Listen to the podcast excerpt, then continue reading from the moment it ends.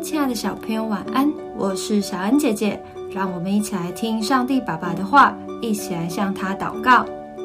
马可福音十四章三十四到三十六节，对他们说：“我心里甚是忧伤，几乎要死。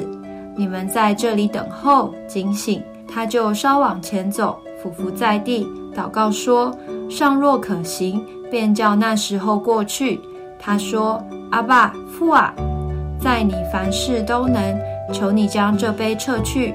然而不要从我的意思，只要从你的意思。”在祷告中，我们会将心里的渴望告诉神，这没有什么不对，但却不能强硬要神一定得答应我们，因为我们所求的不一定是有益处的。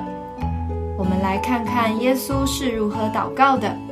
他知道自己即将要面临十字架的苦刑，这样的痛是带着肉体的他也无法承受的，所以求神将这杯挪去。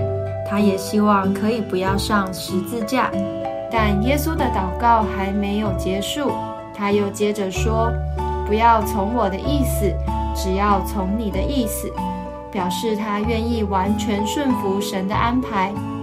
想想，如果神真的按照耶稣的心意，使他不用钉十字架，那谁来拯救人类，完成救赎的计划呢？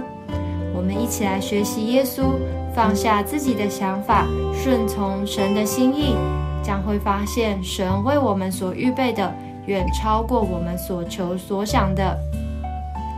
我们一起来祷告，亲爱的主，感谢你有时候不应允我的祈求。因为我知道其中必定有你美好的心意，在这些时候，求你叫我有智慧去明白你的旨意，并用谦卑的心去顺服。